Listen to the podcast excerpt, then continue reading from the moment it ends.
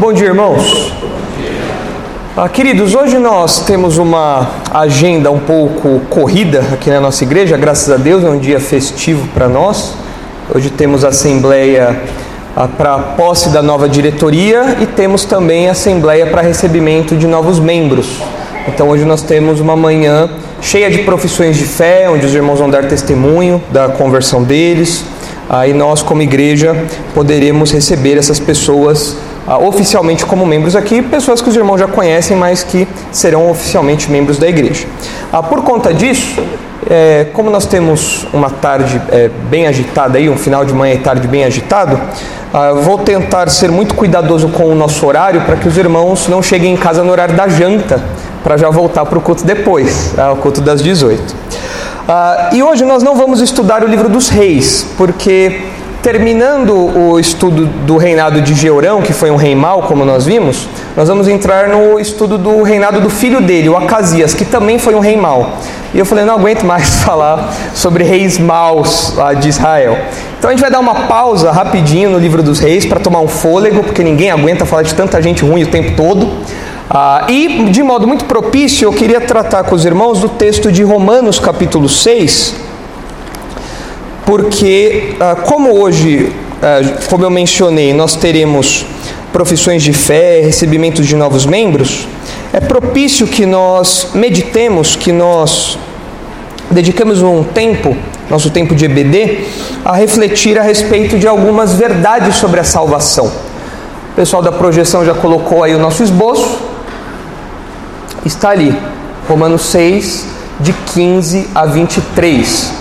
E o que nós veremos hoje nas profissões de fé, naquilo que será apresentado aqui para os irmãos, tem tudo a ver com isso que está apresentado aí, com isso que é apresentado pelo apóstolo Paulo, porque essa é a história de todo crente.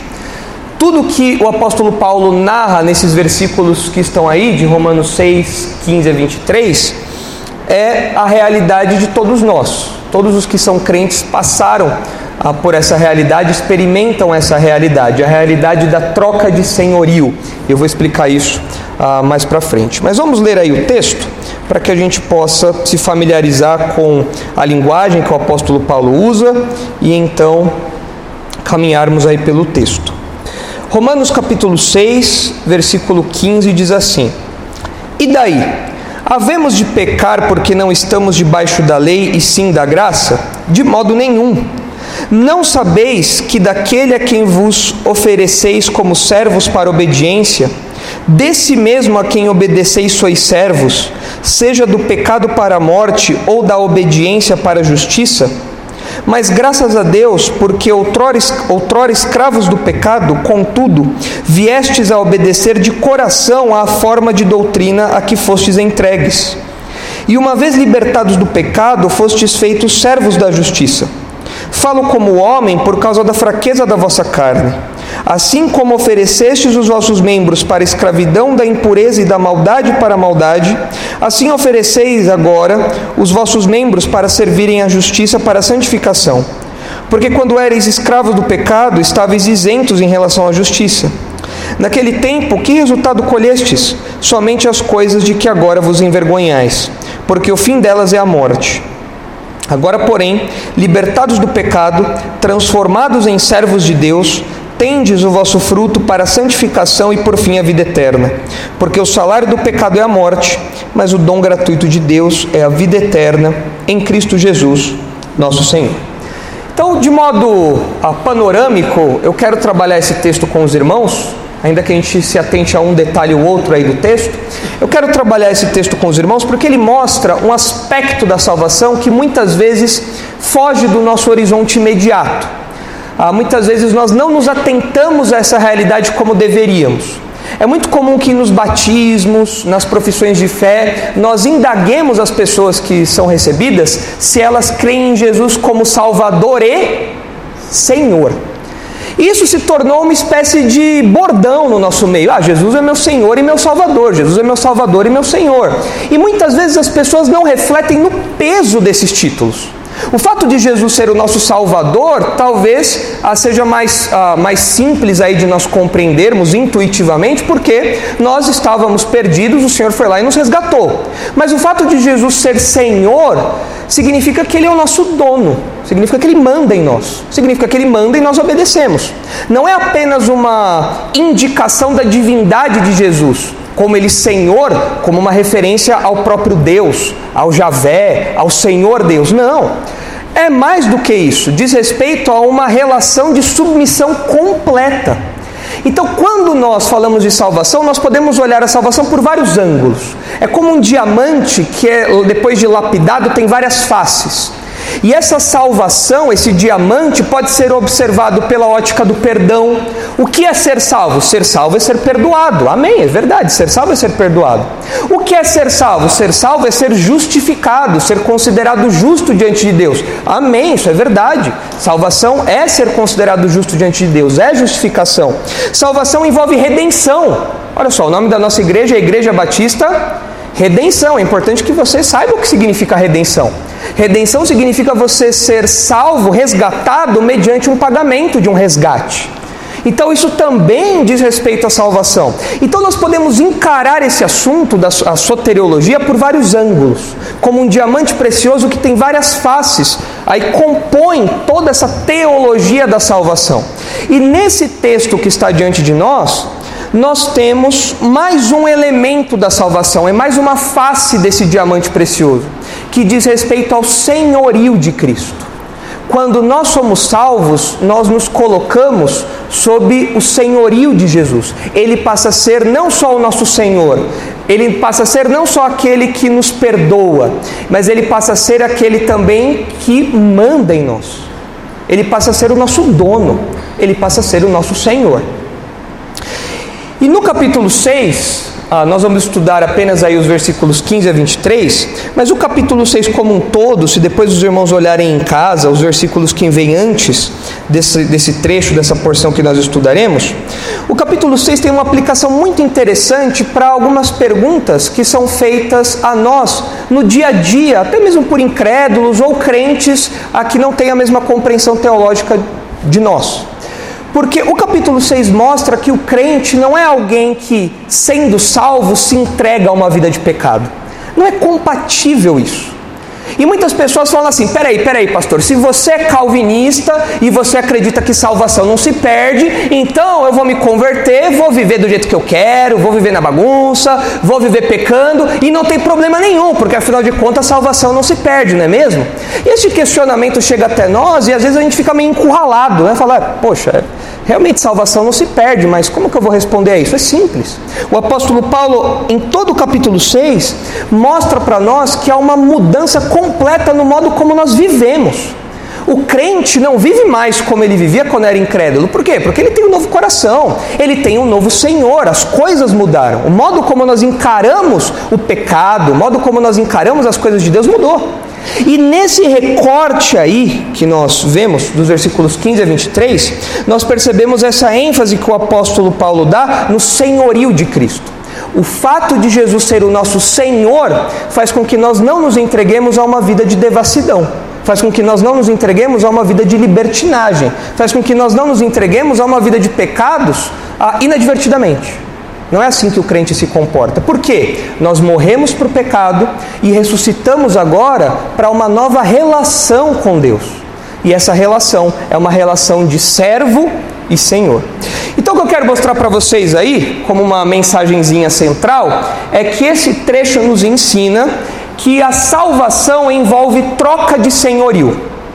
Se você é crente, você está debaixo do senhorio de Jesus. Se você não é crente, você está debaixo de outro senhorio. Não tem como escapar. É um ou outro. Não existe uma terceira via. Isso é só coisa no Brasil que tentaram inventar. Ah, na teologia não tem terceira via. Ou você é servo de Deus, ou você é servo de alguma outra coisa ou de outro alguém. É assim que funciona. Não existe área cinzenta, área neutra, não existe muro na teologia. Não existe, já, eu estou em cima do muro, não sirvo nenhum nem outro. Não existe. Ah, e esse texto deixa isso muito claro: salvação envolve troca de senhorio, porque você estava sobre o senhorio e quando você é salvo, você troca Você passa a servir um outro senhor, você passa a se submeter a uma outra pessoa. E esse texto pode ser dividido aí em três partes para a gente compreendê-lo melhor, e nós percebemos aí três itens relacionados a essa verdade central. Nos versículos 15 e 16, os irmãos veem aí a realidade inescapável do senhorio. Não tem como fugir. Você obedece a alguém. Ah, mas eu não aceito, eu sou dono do meu próprio nariz. Lamento, você é um iludido, porque todo mundo obedece a alguém. Não tem como ser diferente disso. Além disso, você vê ali nos versículos 17 e 18 uma mudança libertadora para um novo senhorio. A conversão é isso, é uma mudança de senhor. Antes você servia a um senhor carrasco, tirano, cujo pagamento para o seu pecado seria a morte, como o próprio apóstolo Paulo diz aqui, mas agora o seu senhorio mudou. Agora você serve um senhor com, que, que te dá cargas leves, que te capacita a obedecê-lo, que te amou sacrificialmente a, a ponto de dar a própria vida para te salvar. Então há uma troca de senhorio. E em terceiro lugar, aí nos versículos 19 a 23, os irmãos podem perceber nesse, nessa porção maior aí do texto as implicações temporais, ou seja, as implicações presentes e as implicações eternas de cada senhorio. O fato de você obedecer a um desses senhores que são apresentados aqui tem, evidentemente, consequências no agora e tem consequências eternas. Se você obedece a determinado senhor, o seu comportamento nessa vida vai ser de um jeito. E as consequências eternas disso, evidentemente, estão ligadas ao seu serviço prestado a esse senhor, ao salário que você vai receber dele. Por outro lado, se você serve a um outro senhor, a sua vida é diferente e o resultado disso é diferente também. Então o apóstolo Paulo é muito didático, ele deixa isso bem claro, o interesse didático dele em mostrar isso. Salvação envolve troca de senhorio. Então, quando nós falamos que Jesus é o nosso Senhor, nós não estamos apenas atribuindo um título comum a Jesus, nós estamos professando a nossa dependência, a nossa submissão integral a Jesus. E nós veremos como isso acontece aqui nessa porção. Então vamos ver aí o primeiro ponto da realidade inescapável do senhorio, versículos 15 e 16. Olha aí como começa o versículo 15. E daí? Havemos de pecar porque não estamos debaixo da lei e sim da graça? De modo nenhum. Tá? Se vocês olharem aí o, o, os primeiros versículos do capítulo 6, os irmãos verão que o apóstolo Paulo usa de uma didática semelhante, usa de uma metodologia semelhante à que ele usa aqui no versículo 15. Olha aí o que diz o versículo 1 do capítulo 6. Que diremos, pois? Permaneceremos no pecado para que a graça seja mais abundante? De modo nenhum. Como viveremos ainda no pecado, nós, os que para ele morremos? O que o apóstolo Paulo faz em várias partes da carta aos Romanos é lançar como que perguntas e já trazer a resposta. Só que a resposta que o apóstolo dá não é qualquer respostinha, ele dá uma resposta enfática. Ele dá uma resposta decisiva. Ele dá uma resposta quase que como batendo na mesa e falando: peraí, que palhaçada é essa aqui? Que ideia é essa? De onde você tirou isso? E o capítulo 6, nessas duas indagações aí, tanto no versículo 15 como no versículo 16, parecem combater a ideia da libertinagem. Porque olha a pergunta aí do versículo 15: Nós vamos pecar agora porque a gente não está mais debaixo da lei e sim da graça? E certamente você já deve ter ouvido muita gente usar esse, esse fundamento para uma vida de pecado. Fala, não, agora Deus é mais livre, né? Deus é mais ah, moderninho, agora Deus ah, não julga do mesmo jeito que ele julgava antes. Por quê? Porque nós estamos debaixo da graça. A graça aceita tudo. A graça aceita qualquer coisa. A graça te abraça de qualquer jeito. Então nós não temos mais que nos preocupar com isso. É uma vida libertina que, essas pessoas defendem. E o apóstolo Paulo parece que já antevendo isso, o que não seria novidade para aqueles dias, assim como não é novidade para hoje, ele fala de modo nenhum, negativo. Nem hipótese alguma. A expressão que ele usa aqui é uma, é uma expressãozinha de duas palavras no grego que é megenoito. De modo nenhum. Megenoito. Se a gente fosse traduzir para a nossa realidade informal, a gente falaria o quê? Nem que a vaca tussa. Hã? Que outra expressãozinha em Minas lá tem lá? Não sei, o que, que o pessoal fala lá em Minas? Porco Nem que porco role, é, tem que ser mineiro mesmo aí. É, é, é, é, a Carol nunca ouviu essa expressão aí, né? Mas o que, que a gente falaria? Jamais. Que, que, que, ideia é essa? Viajou na maionese. O que Paulo está falando é, uma, é, é, de modo enfático falar nada a ver. O que, que, é isso? Que absurdo! Negenoito, de modo nenhum, jamais. Isso é algo impensável, é algo que foge da, da lógica, é algo que não tem cabimento um negócio desse. E essa expressãozinha ela aparece outras vezes com essa ênfase de negação, na própria carta aos Romanos. De modo nenhum, de maneira nenhuma. Aí no, no comecinho do capítulo 6 ele já usa essa expressão. Nem que a vaca tussa. Não sei por que tem isso no Brasil, né? Eu nunca vi uma vaca tossir de verdade, né? Mas o dia que a vaca tossir, você vê uma vaca tossir, você me avisa, né, para ver se esse ditado aqui tem alguma uh, conexão com a realidade. Mas veja só, ele dá essa ênfase então, essa resposta enfática: não. O crente não vive de modo libertino só porque ele está debaixo da graça e não está mais sob a lei mosaica. O crente não vive desse jeito. De modo nenhum. Por que, Paulo? Aí ele vai falar. Porque agora nós temos um novo Senhor. Você não é livre para viver do jeito que você quer. Salvação não significa uma autonomia completa de você viver do jeito que você acha que você tem que viver. Olha como ele diz isso no versículo 16. Não sabeis que daquele a quem vos ofereceis como servos para obediência, desse mesmo a quem obedeceis sois servos, seja do pecado para a morte ou da obediência para a justiça? Que Paulo está falando aqui é o seguinte: olha, se você obedece a alguém, você é servo daquele alguém. E se você ah, obedece o pecado, você é servo do pecado. E qual é a consequência disso? O texto fala: seja do pecado para a morte. É o que o apóstolo Paulo vai falar lá no final, no versículo 23. Porque o salário do pecado é a morte se você obedece ao pecado, se você é servo do pecado, se você obedece, obedece os ditames da sua carne, os ditames das suas paixões, das suas inclinações naturais, você vai receber uma, um salário para isso. Qual é o salário? A morte. Não tem jeito. Você obedece o pecado, recebe a morte. Mas existe um outro Senhor, existe uma outra realidade. Ele fala que você pode ser obediente, né, servir a obediência para a justiça. E aqui é uma obediência a Deus. É você obedecer ao Evangelho, obedecer à palavra de Deus, obedecer ao Senhor, tê-lo como, como Salvador e Senhor, e com isso, qual vai ser o resultado? Não mais a morte, o resultado agora é a justiça. O resultado agora é uma vida de santidade e uma declaração de que você pode comparecer diante de Deus como alguém que foi perdoado. É a salvação. Então Paulo diz aqui: olha, uh, ou você serve a um, ou você serve a outro não tem ah, outra opção.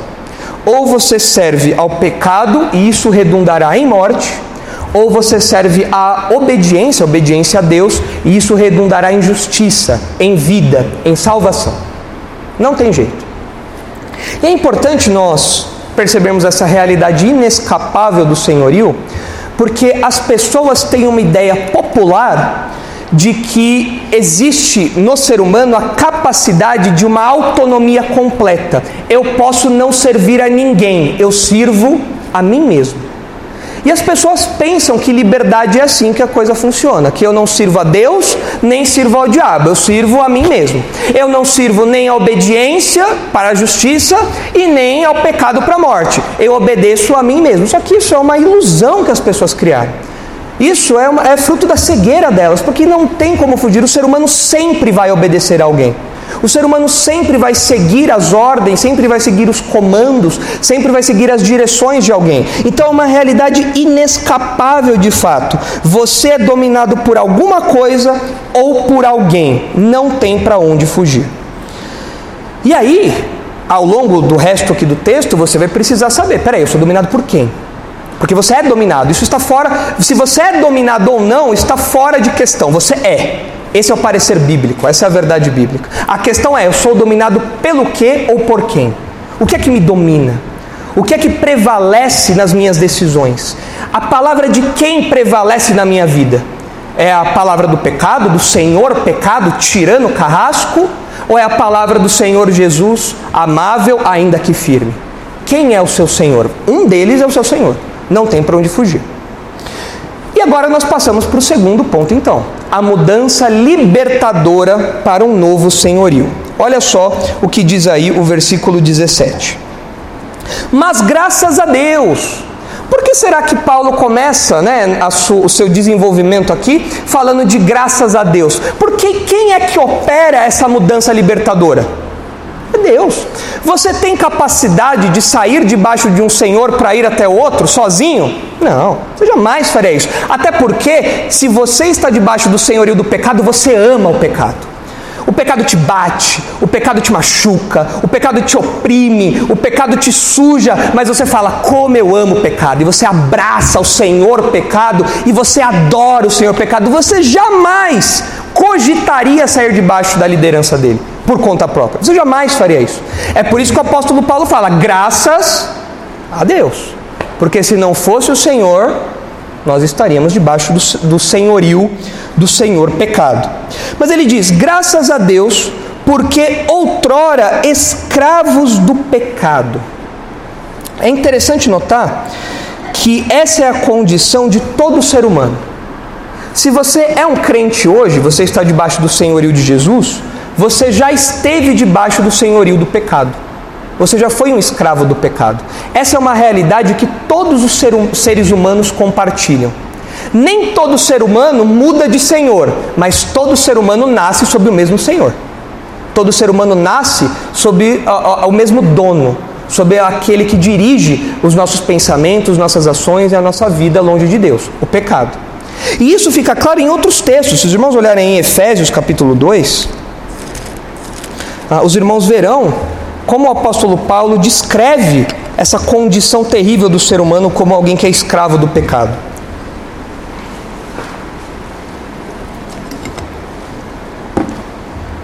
Efésios 2, olha só o que diz. Ele vos deu vida, estando vós mortos nos vossos delitos e pecados nos quais andastes outrora, segundo o curso deste mundo, segundo o príncipe da potestade do ar, do espírito que agora atua nos filhos da desobediência, entre os quais também todos nós andamos outrora, segundo as inclinações da nossa carne, fazendo a vontade da carne e dos pensamentos, e éramos por natureza filhos da ira, como também os demais. Esse é o, é, essa é uma fotografia sua antes da sua conversão. Quando você seguia ao Senhor pecado. E note que seguir o Senhor pecado até envolve também você se sujeitar a um outro indivíduo. Quem é o outro indivíduo que, a quem todos os incrédulos estão sujeitos? Quem? Olha aí para o versículo 2. Quem? Aqui, né? O príncipe da potestade do ar não é o Covid que fica no ar aí, né? É doenças transmissíveis, não é isso.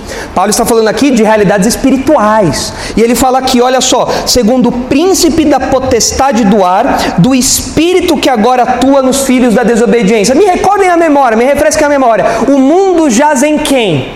No maligno. Então, todo incrédulo tem por natureza a, a, a, obediência ao pecado e a obediência a quem? A Satanás, ao príncipe da potestade do ar, do espírito que atua nos filhos da desobediência. Você já foi um filho da desobediência um dia. Não tem como fugir disso. Um dia o diabo foi o teu chefe. E ele falava e você obedecia. Ele te apresentava uma coisa na vitrine mundana dele e você salivava por aquilo. Você seguia ah, o, o, curso desse mundo. Ah, quando eu, eu, penso nessa expressãozinha aqui, ah, que vocês andavam segundo o curso deste mundo, eu lembro daquele é, clipe, daquele videoclipe do ah, Another Brick on the Wall, do Pink Floyd, né?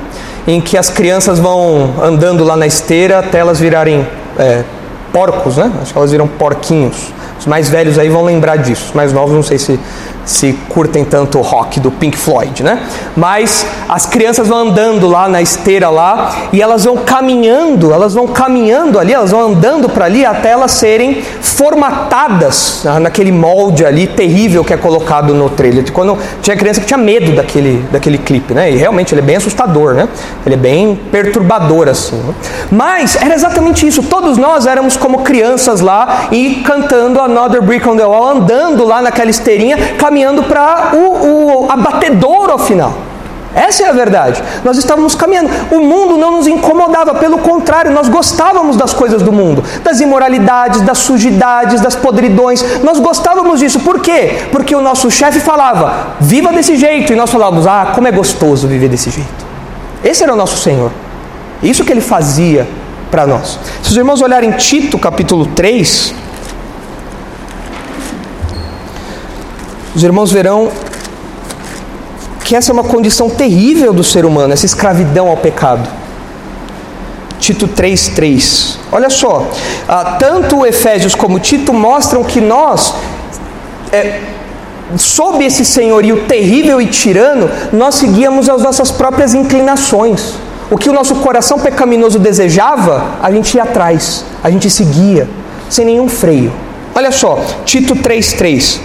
Pois nós também, outrora, éramos nécios, desobedientes, desgarrados, escravos de toda sorte de paixões e prazeres, vivendo em malícia e inveja, odiosos e odiando-nos uns aos outros. Se você reparou nos três textos que nós estamos lendo, tanto Romanos ah, como Efésios, como Tito, tem uma palavrinha em comum aí, a palavrinha outrora. Por quê? Porque há uma mudança. No passado você foi assim, agora já é diferente. Agora você segue a outro Senhor. Agora você segue a, a, a uma outra pessoa. Mas no passado, no passado, todo mundo foi assim. É uma fotografia sua isso aqui. Nécios, desobedientes, desgarrados, escravos de toda sorte de paixões e prazeres, vivendo em malícia e inveja odiosos e odiando-nos uns aos outros. Essa é a fotografia do incrédulo antes da sua conversão. Ah, enquanto nós ouvimos as profissões de fé, e eu particularmente sempre gosto muito do, das profissões de fé, porque nós vemos como a graça de Deus vai atuando na vida das pessoas de modo às vezes surpreendente. Você fala, nossa, mas essa pessoa era desse jeito? Essa pessoa tão dócil, essa pessoa que não, não consegue fazer mal nem uma formiga, essa pessoa era má, essa pessoa é desse jeito mesmo que ela está falando, não acredito nisso, não pode ser verdade. Pois é, é assim. Essa é a realidade. E quando as pessoas vão falando a profissão de fé, nós vemos como a graça de Deus vai operando mudanças que de outro modo nós não conseguiríamos fazer. Um contraste muito grande aqui, mas talvez você fale assim, pastor, legal, eu eu conheço pessoas que eram barra pesada mesmo. Conheço pessoas que torciam para o Corinthians, barra pesada. Conheço pior, pessoas que torciam para a Argentina na Copa, brasileiros que torciam para a Argentina na Copa. Conheço. Você torce? Esther. É. Olha só. Outrora torceis para a Argentina, agora. Ah, nós olhamos falando, não, eu conheço pessoas assim, mas eu, eu, pastor, eu cresci no lar evangélico. Eu, meu pai e minha mãe sempre ponta firme ali, rigorosos, tinha que estar em casa às sete da noite. Ah, nunca me envolvi com ninguém fora da igreja. Eu, eu não vejo essa maldade toda. Não tem casos que são assim? Não tem. E aí a pessoa fala: peraí, será que eu me converti de verdade? Porque o texto aqui do Novo Testamento é sempre um pecador imundo mudando para uma nova realidade. Mas eu não fui tão fundo assim no pecado. Mas o que a Bíblia está falando é que apesar de você não perceber quão fundo você foi no pecado, ou de fato talvez você não tenha chegado nas consequências tão profundas desse poço de pecado, ainda assim a Bíblia fala que todo mundo era escravo do pecado. Todo mundo. Mesmo o incrédulo bonzinho, ele é tão escravo do pecado quanto o incrédulo perverso. Os dois são escravos do pecado, não tem jeito. Talvez você fale assim: ah, pastor, mas tudo bem, eu era um escravinho do pecado, não era escravão. Tem diferença, né? Eu era um escravo é, meio lá, meio cá, mas tem o um escravo, né? Que olha, aí é complicado. Mas não é assim que funciona, porque dentro do seu coração já existe a semente para todo tipo de pecado, então você tem potencial de ser tudo de mal que você poderia ser. Tudo. E, e mais, todas as suas boas ações quando você era incrédulo, na verdade não serviam para nada diante de Deus, porque eram repugnantes para o Senhor. A sua moralidade longe de Deus não valia nada. Por quê? É uma moralidade de um escravo do pecado. Que faz o bem para louvor próprio, faz o bem para reconhecimento próprio, faz coisas boas para não apanhar dos pais, para não ter consequências, mas não por amor a Deus, porque você continua sendo escravo do pecado. Então, essa é a condição de todo ser humano. E é importante que nós tenhamos isso muito claro na nossa mente, porque a compreensão e a aceitação dessa verdade faz com que nós mudemos o modo como nós enxergamos a vida, como nós enxergamos o mundo ao nosso redor. Por exemplo, quando você evangeliza alguém, você está evangelizando um escravo do pecado. Você está evangelizando alguém que ama o pecado. Você está evangelizando alguém que se alimenta de esgoto e que ama se alimentar de esgoto. E por mais que você fale, olha, isso é esgoto, você não pode se viver disso, ela vai falar, mas eu amo isso. Por quê? Ela é escrava daquilo. É por isso que nós oramos para que o Espírito Santo opere na vida da pessoa, porque só o Espírito Santo consegue quebrar esses grilhões, consegue quebrar essas algemas. Quando você trata com incrédulos, você tem que lembrar que você não pode apenas dar conselhos moralistas para o incrédulo, porque ele é um escravo do pecado, ele é um viciado em pecado. Se você falar para ele, olha, não adultera com a sua esposa, seja fiel, ele vai olhar para você e falar: sabe qual é o problema? Eu sou viciado em adultério. Eu sou escravo do adultério, da infidelidade, da imoralidade. Eu sou viciado nisso, eu amo isso, eu adoro isso, eu vivo para isso. Por quê? Ele é escravo. Se o Espírito Santo não atuar ali, a moralidade, as meras regras não vão conseguir fazer qualquer mudança real no coração daquela pessoa. Na educação de filhos, é importante você lembrar disso. Se você é pai de crianças que ainda não professaram a fé ah, em Jesus, ainda não se mostraram crentes, você está educando um escravinho do pecado que as suas ordens vão ser sempre contrárias ao coração dele. Que as suas ordens vão ser sempre contrárias às ordens do Senhor dele. Mas, pastor, o meu filho, tão bonitinho, e não faz mal a ninguém, é um escravo do pecado. Se ele não professou Jesus como Salvador, ele é um escravo do pecado. E ele segue a Satanás, ele está debaixo dos ditames desse mundo. É claro que a influência do crente protege, é claro que a influência do crente traz aspectos positivos, refreia o mal, mas ainda assim, se o coração não foi convertido, escravo do pecado. É por isso que você tem que bombardear o seu filho com o evangelho o tempo todo, para que haja uma conversão e não apenas uma reforma exterior, uma reforma externa. Até mesmo a, a, compreensão disso nos ajuda na, na, nas soluções que nós vemos para os problemas ao nosso redor. Os problemas da sociedade, por exemplo. Se os incrédulos são escravos do pecado, não é o esporte, não é o futebol, não é a educação, não é, é remédio tarja preta que vai fazer a sociedade ser corrigida. Por quê? É um problema de coração, é um problema de senhorio. Você pode ser uma pessoa drogada em tarja preta e continuar servindo ao diabo. Você pode ser uma pessoa educada, super é, culta, com pós-doutorado, livre docência e ainda assim ser servo do diabo, ser escravo do pecado. Você pode ser um exímio jogador de futebol, um grande jogador de futebol, Messi, Neymar, Cristiano Ronaldo, e ainda assim ser escravo do pecado, porque essas coisas não mudam essa realidade. Só fazem de você um escravo que atua numa área ou outra, que tem um conhecimento maior ou menor sobre algumas questões.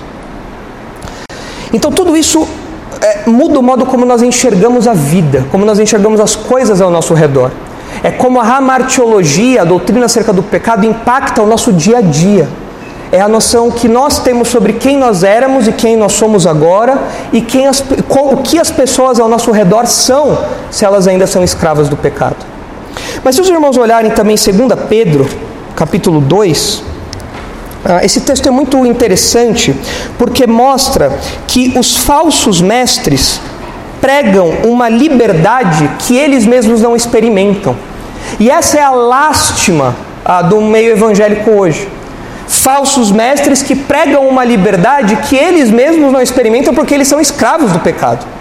Olha só o que diz aí, 2 Pedro capítulo 2, versículo 17. 2 Pedro 2,17.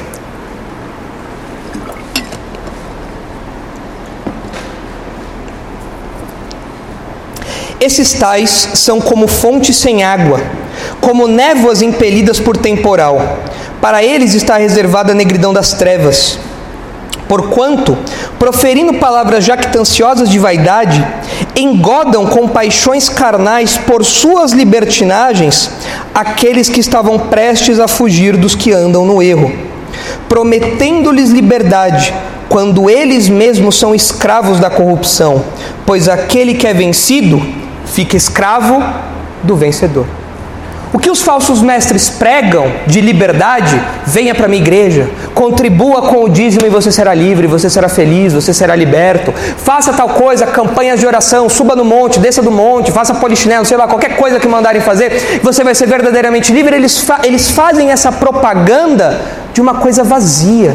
Eles mesmos não são livres, eles são escravos das próprias paixões, eles são escravos do próprio pecado.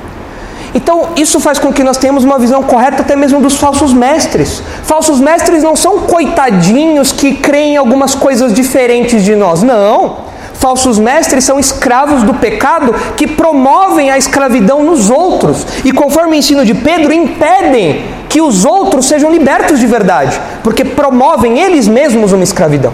É terrível como a Bíblia apresenta os falsos mestres. E é por isso que muitos irmãos que chegam até a nossa igreja chegam destruídos porque foram alvos dessas pessoas aqui. Foram alvos desses falsos mestres aqui e viveram vidas de escravidão até encontrarem o verdadeiro evangelho e se converterem. Mas volte lá para o versículo 17 de Romanos 6. Olha como o apóstolo Paulo continua. Mas graças a Deus, porque outrora escravos do pecado, contudo, viestes a obedecer de coração à forma de doutrina a que fostes entregues. É interessante aqui que o apóstolo Paulo apresenta a conversão como a obediência de coração ao ensino do Evangelho. Quando fala aí sobre a forma de doutrina, doutrina aí é o ensino. Que ensino? O Evangelho. Então, o que é conversão? É você obedecer de coração. E o que significa obedecer de coração? O que é obedecer de coração? O que, que é isso? Hã? Uma, uma, uma entrega, uma entrega total, então é algo integral. E que mais? Livre, espontânea vontade é algo, é algo voluntário. É algo que eu não faço ah, sem querer. É algo que, eu, que eu, eu, eu me entrego desejando aquilo. É isso, ok? Então é algo integral, é algo sincero, não é algo fingido. Ah, mas é, é, é, uma obediência real, verdadeira, completa. E essa obediência de coração é ao que? Eu me obedeço ao que? Ao ensino do Evangelho. Ao ensino ah, que é o Evangelho aqui.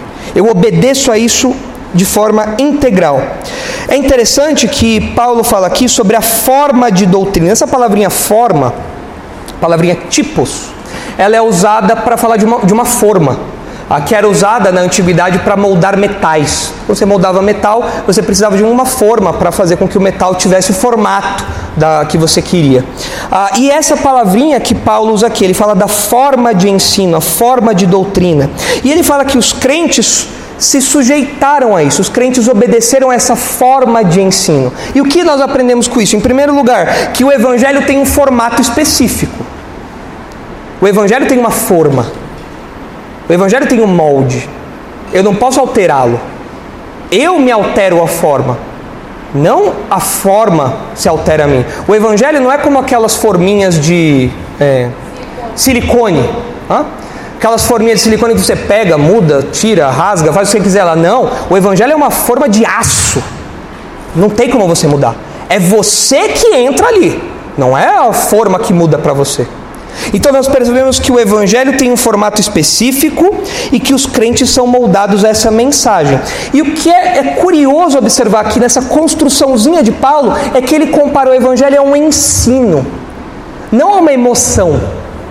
Ou seja, o Evangelho tem que ser algo compreendido racionalmente, intelectualmente. Claro, não é apenas uma questão intelectual, mas precisa de uma questão intelectual. Olha só o que diz o próprio apóstolo Paulo em Romanos, capítulo 10.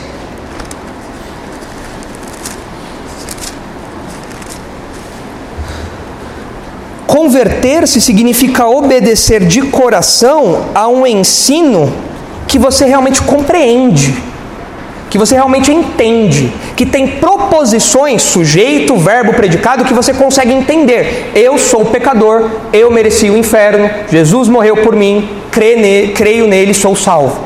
Eu preciso compreender essas verdades. Olha o que o apóstolo Paulo diz em Romanos 10, 9.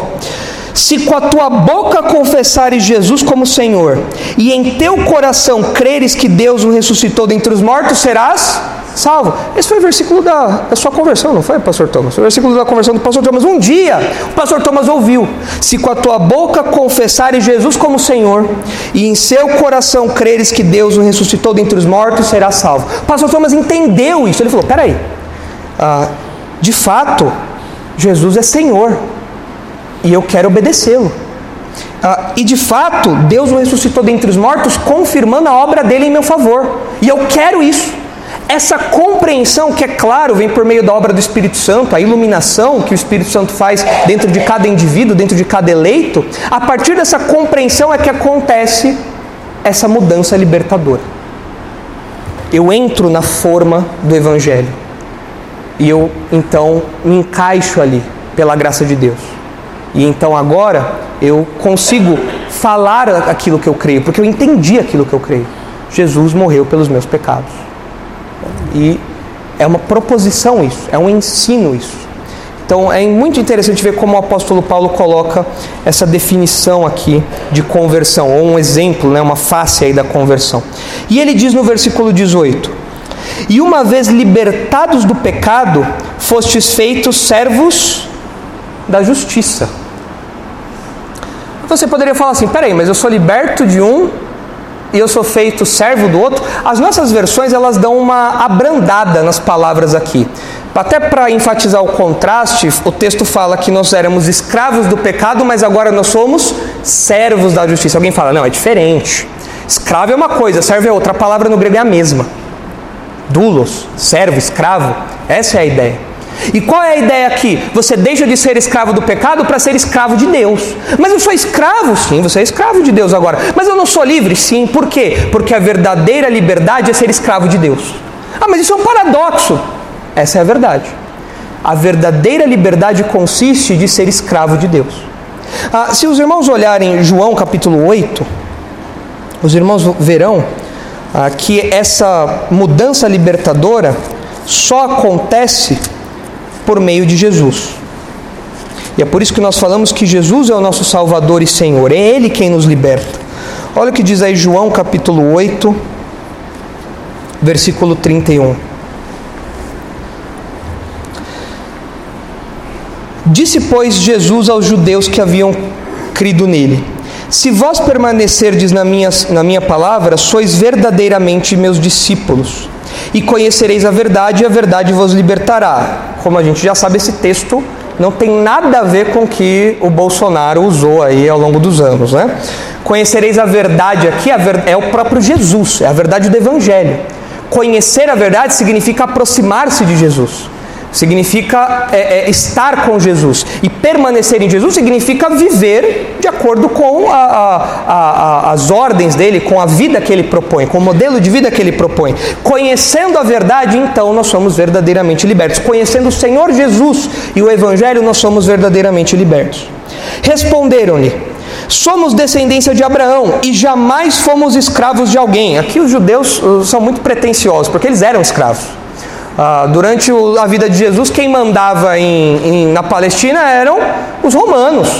Eu não sou escravo? O que é aquele símbolo de Roma ali então? O que é o cobrador de impostos aí? O que é isso? Que, que ideia boba é essa que você tem? Claro que vocês são escravos. E ao longo da, da, da história dos judeus, eles foram escravos várias vezes, levados para o exílio, mais, enfim, mais de uma vez eles se sujeitaram à, à escravidão. Mas o orgulho deles e a cegueira faz com que eles não percebam isso. Não. Nós não somos escravos de ninguém, nós somos filhos de Abraão. Mais respeito, por favor. Ah, e aí, Jesus responde: Replicou-lhe Jesus: Em verdade, em verdade vos digo: todo que comete pecado é escravo do pecado. Agora note, você vai falar, pastor, e agora lascou, porque eu cometo pecado ainda, né? Então quer dizer que eu sou escravo do pecado? Não, Jesus está falando aqui de alguém que ainda não foi salvo, de alguém que vive para o pecado e, portanto, é escravo do pecado, como aqueles homens eram. Eles estavam tão preocupados com a liberdade nacional deles que eles não se atentaram a uma escravidão espiritual que era a realidade. Vocês são escravos do pecado, por quê? Vocês não ouvem o que eu digo. Vocês me rejeitam. Vocês vivem criando regras aí que vocês inventam. Vocês distorcem a lei de Deus. Vocês fazem tudo isso por conta do pecado de vocês. Vocês são escravos do pecado. Quem vive desse jeito é um escravo do pecado. E o único jeito de se libertar disso é por meio de Jesus. E como eu disse, você sai da relação de, de escravidão do pecado e passa a ser escravo de Deus. E isso é a verdadeira liberdade. Ah, eu já compartilhei com os irmãos ah, uma vez, mas sempre que chegamos nesse assunto eu me lembro disso e eu compartilho de novo uma frase que é atribuída a Michelangelo, que ele disse: Quando sou teu, então por fim sou completamente eu mesmo. Isso é liberdade. Quando somos de Deus, como, quando somos escravos de Deus, então somos completamente nós mesmos. Por quê? Porque nós vivemos como Deus nos fez para viver. É isso que é a verdadeira liberdade. Deus nos fez para sermos servos dele. E não existe liberdade fora disso. Fora disso é escravidão. É uma escravidão ao pecado, ao mal, ao próprio Satanás. Os crentes não, eles são libertos disso para servirem a Deus. Dois conceitos nos ajudam a ver isso com um pouco mais de profundidade. Vejam aí 1 Pedro, capítulo 1, versículo 18. Olha como essa mudança acontece. 1 Pedro 1, 18. O primeiro conceito que nos ajuda a compreender isso com mais profundidade é o conceito de redenção. Redenção significa que nós fomos resgatados mediante o pagamento de um resgate.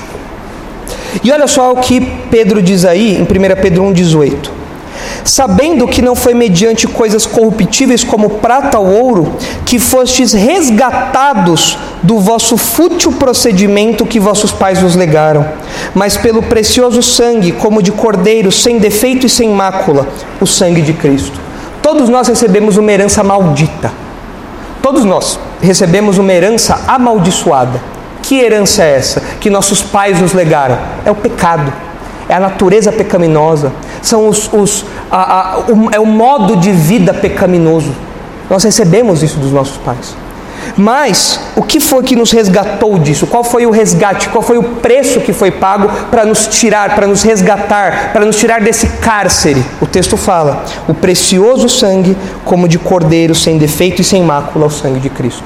Isso é redenção, foi o preço da nossa liberdade. Se alguém perguntar para você qual foi o preço da sua liberdade, você vai falar: o preço da minha liberdade foi o sangue de Jesus, mais precioso do que ouro e prata. Na antiguidade, as pessoas compravam a liberdade, quando possível, por meio de recursos materiais, por meio de, eh, da, da quitação de dívidas e tudo mais.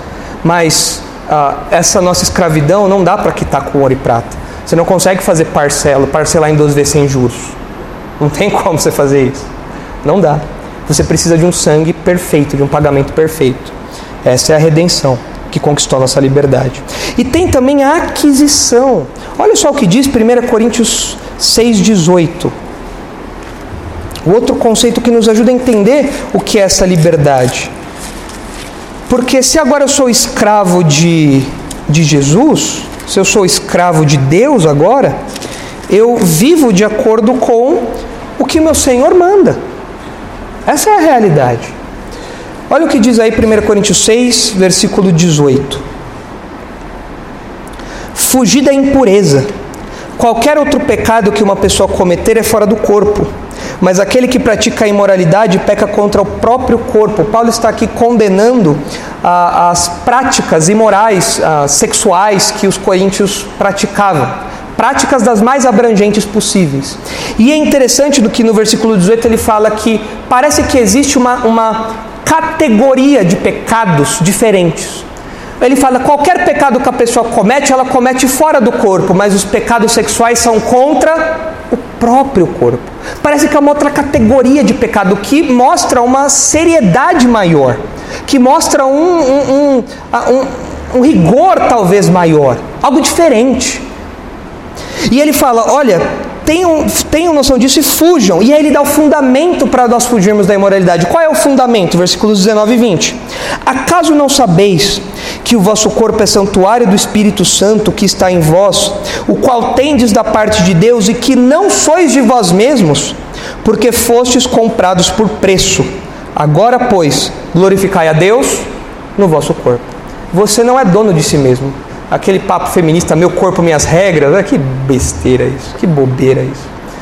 Ah, os crentes não pensam desse jeito. Porque o meu corpo não é meu.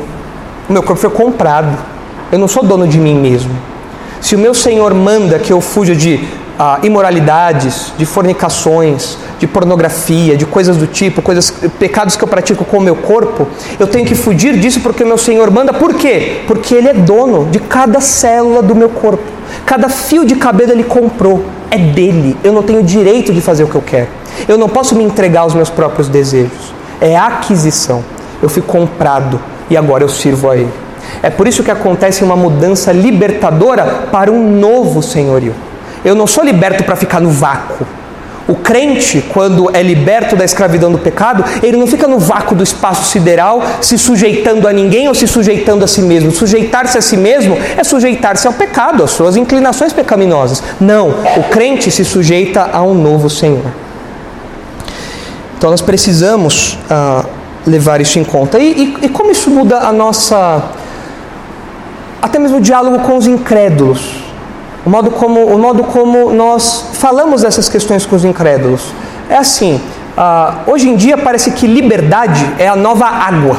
É o que eu quero dizer. Anos atrás, quando falava-se de questões ambientais, qual era o grande problema do, do meio ambiente?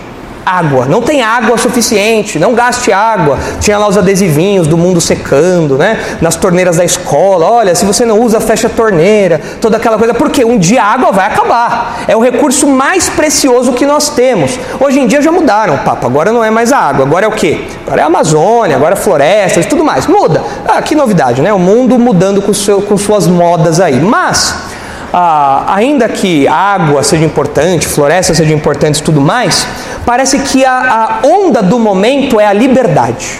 Não é verdade? Liberdade de expressão, liberdade de ir e vir, liberdade de fazer isso, liberdade de fazer aquilo, liberdade do corpo, liberdade sexual. Liberdade é a palavra do, vou falar do século, né? mas da, da nossa década pelo menos. Essa é a palavra. Porque as pessoas querem liberdade. Quem não quer liberdade? Quem não quer ser livre? O problema é que as pessoas pedem por algo que elas não conhecem elas brigam por algo que elas não conhecem. Elas brigam para continuarem escravas e chamam isso de liberdade. Então, quando alguém fala, é, nós queremos liberdade, fala, que bom, um dia eu também quis liberdade. Sabe onde encontrei? Em Jesus. Não é no feminismo, não é em nada disso que você vai encontrar isso, não é em novos governos, não é isso. Você só encontra liberdade em Jesus. Porque o mundo quer liberdade, mas liberdade é uma virtude cristã. Só que por conta da Revolução Francesa, de liberdade, igualdade, fraternidade, toda aquela coisa, nós secularizamos o contexto de liberdade. Nós trouxemos isso para. Nós tiramos isso do contexto teológico, do contexto bíblico e inventamos uma liberdade longe de Deus, que não existe. Não tem o menor cabimento isso. A única liberdade real é sob o senhorio de Deus. Então nós temos aí a mudança libertadora para um novo senhorio. E por fim, nós chegamos aí no terceiro ponto: as implicações temporais e eternas de cada senhorio. Olha só, versículo 19. Falo como homem por causa da fraqueza da vossa carne. O que Paulo quer dizer aqui é que ele está usando ilustração sobre senhorio e, e, e servos, porque é um jeito fácil da gente entender. Ah, são verdades teológicas profundas essas. E para tornar isso mais é, palatável para nós, mais fácil de nós entendermos, Paulo usa de ilustrações. É o que a gente chama de acomodação de linguagem. O pessoal do Help aprendeu isso em, em ah, teologia sistemática. Que o próprio Deus acomoda a sua linguagem para que a gente consiga entender coisas complexas. E aqui o apóstolo Paulo faz a mesma coisa. Ele fala: Olha, estou dando um exemplo porque eu sei que a gente é meio limitado, né? A gente é um pouco difícil de entender coisas assim muito complexas. complexas. Então, estou dando um exemplo do dia a dia, um exemplo que vocês conhecem aí. E ele continua: Assim como oferecestes cada um os vossos membros para a escravidão da impureza e da maldade para a maldade, notem aqui o que Paulo está falando: que os membros do nosso corpo quando nós éramos escravos do pecado, eles eram usados para promover o que era mal. Eram ferramentas de iniquidade, de maldade daquilo que é errado. Você era uma máquina, uma caixa de ferramentas de perversidade antes de você se converter. E olha como o apóstolo Paulo descreve isso nos versículos anteriores, aí no capítulo 6 mesmo, ah, nos versículos 12 e 13. Olha só o que ele diz. Romanos 6, 12 e 13. Não reine, portanto, o pecado em vosso corpo mortal, de maneira que obedeçais às suas paixões, nem ofereçais cada um os membros do seu corpo ao pecado como instrumentos de iniquidade. Era isso que, era isso que os incrédulos, nós como incrédulos fazíamos e o que todo incrédulo faz. Oferecer cada membro à iniquidade. Os olhos para ver o que não presta, os ouvidos para ouvir o que não presta, a boca para falar o que não presta, os pés para irem onde não presta, as mãos para executarem o que não presta, a barriga para comer o que não presta, para se lambuzar com o que não presta, comer demais, comer de menos, enfim. Tudo do nosso corpo, cada célula era uma ferramenta, uma chave de fenda para o pecado. Tudo era usado para o pecado. Paulo fala: não, agora que vocês mudaram de Senhor, não é mais assim, não. Olha o que ele diz na sequência. Mas oferecei-vos a Deus como ressurreto dentre os mortos, e os vossos membros a Deus como instrumentos de justiça. Agora a coisa muda. Agora o papo é outro. Agora os meus olhos são usados para justiça, para aquilo que é certo, para aquilo que é bom. As minhas mãos, meus pés, meus ouvidos, minha boca, tudo muda. Agora minha caixa de ferramentas tem outro Senhor que usa do jeito que lhe agrada. E é a, a expressão que o apóstolo Paulo usa aqui, quando ele fala de maldade para maldade, parece ser uma, uma expressão que traz a ideia de um envolvimento cada vez maior com o pecado. O incrédulo é assim. O incrédulo começa com drogas leves e depois chega, chega nas drogas pesadas. O incrédulo começa nos delitos pequenos e chega nos grandes delitos. O incrédulo começa com um olhar indecoroso e termina numa orgia sexual. Essa é a verdade. E talvez muitos irmãos experimentaram isso aqui. Talvez não até as últimas consequências, mas experimentaram a cobiça pelo pecado. Eu quero mais, mais, mais. Cada vez mais pecado. É como uma areia movediça. Que quanto mais você se mexe, mais você vai afundando. E você não tem como sair daquilo porque você quer cada vez se afundar mais. Paulo fala: vocês ofereciam os membros do vosso corpo para a escravidão da impureza e de maldade para maldade. Assim agora, mudou a coisa. Assim agora, os vossos membros, usem os vossos membros para servirem à justiça e para a santificação. Olha só a diferença, a diferença temporal. Quando você era incrédulo, o seu corpo era usado só para o que é mal. Agora que você é crente, o seu corpo tem que ser usado para aquilo que glorifica a Deus. Se os irmãos olharem aí em Efésios capítulo 4, nós não vamos ler o texto todo, mas eu quero só que os irmãos passem os olhos aí comigo. Tá? Se os irmãos olharem em Efésios 4, 22, o apóstolo Paulo descreve em detalhes como nós podemos fazer isso. Como nós podemos expressar a nossa sujeição ao Senhor Jesus, dono de nós. Como nós podemos fazer isso? Olha só o que ele diz ah, em Efésios 4, 22. No sentido de que, quanto ao trato passado, vos despojeis do velho homem que se corrompe com, com, segundo as concupiscências do engano, e vos renoveis no espírito do vosso entendimento, e vos revistais do novo homem, criado segundo Deus, em justiça e retidão procedentes da verdade. Por isso, e agora vem uma sessão muito prática que você pode ler em detalhes na sua casa depois. Ele fala que o crente não deve dizer mentiras, mas falar a verdade, deve irar sem pecar, aquele que furtava não deve mais furtar, antes tem que trabalhar, da nossa boca não deve sair nenhuma palavra torpe, nós não devemos ser amargurados, cheios de cólera, ira, gritaria, blasfêmia, malícia, nós temos que ser benignos um para com os outros, a impudicícia as impurezas, a cobiça, não, nem sequer devem ser nomeadas em nosso meio. Ah, nós não devemos a participar das obras más, nós temos que reprová-las. Versículo 18 fala a partir do versículo 18 fala do domínio que o Espírito Santo deve ter sobre a nossa vida, que se expressa numa sujeição mútua. E aí, conectado a isso, Paulo fala: mulheres, sejam submissas ao seu próprio marido. Maridos, amem a vossa mulher como Cristo amou a igreja. Filhos, obedecei a vossos pais no Senhor. Pais, não provoquei vossos filhos a ira. Servos, obedecei ao Senhor. Ah, tudo isso daqui mostra a como é o senhorio de Jesus. É isso daqui. Como eu uso os membros do meu corpo para santificação e para justiça? Leia Efésios 4, 22 até 6, 9. É assim. Esposas com submissão, maridos com liderança de amor, ah, palavreado, pensamentos, ações, tudo isso. Versículo 20. Porque quando eres escravos do pecado, estáveis isentos em relação à justiça. O que o que Paulo está falando é que quando incrédulos nós não tínhamos submissão à justiça, nós não tínhamos relação com a justiça, não é o caso agora. Naquele tempo, que resultado colhestes? Somente as coisas de que agora vos envergonhais, porque o fim delas é a morte.